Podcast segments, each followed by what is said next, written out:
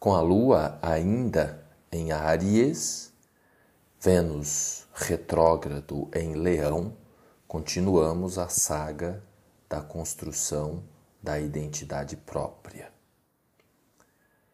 Então, um dos pilares tem a ver com a liberdade. Então, eu vou desenvolver um pouco aqui sobre a construção da identidade própria com base na verdadeira liberdade.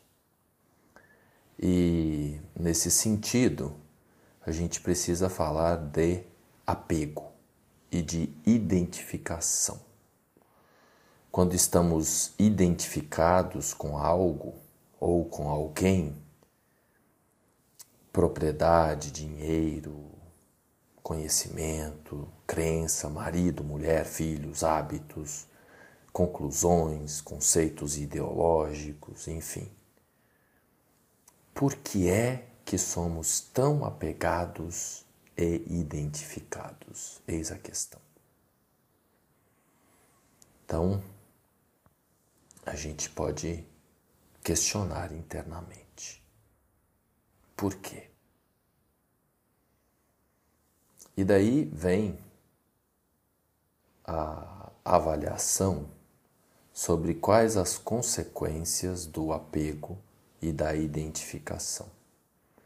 Se eu estou identificado com alguém ou com algo, o que acontece com o cérebro é que ele se sente ameaçado de perder uma parte, uma parte de si, pois o, o eu se mistura com o outro.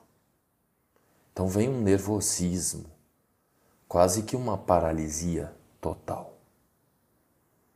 Então, a consequência da identificação e do apego, se observarmos de perto, que pode ser a perda do esposo, da esposa, do namorado, da namorada, filho, filha, de uma ideia, de uma foto, de uma memória, de alguma experiência do passado, qualquer coisa. Então, a consequência consiste no medo da perda. Após o medo da perda, do corte, vem o ciúme. Quantos ciumentos nós somos, não é? Meu filho, minha ideia, minha companheira, meu companheiro, minha crença, meu valor. Então, todos aqueles que se colocam nesta posição de, de poder, né, donos de tudo, há sempre uma suspeita, um segredo, pois a qualquer momento o outro pode ir embora. Isso quando há essa identificação, quando a gente vai parcial. Né? Ou seja, o outro é o complemento. Faz sentido isso? Esta é uma reflexão muito profunda. Então, se você está identificado com uma ideia ou com uma pessoa que você imagina uma pessoa, então, se você se identifica com ela, você pode adentrá-la, não é? Então, isso é a morte. Ou seja, né, é possível viver a morte o dia todo? O morto é o outro, você não existe, porque você é o outro. Então é como se fosse a morte, pois há uma identificação com uma parte morta, que, que não existe, porque você é inteiro, deveria. Então quando você identifica com algo porque o outro está lá na dele.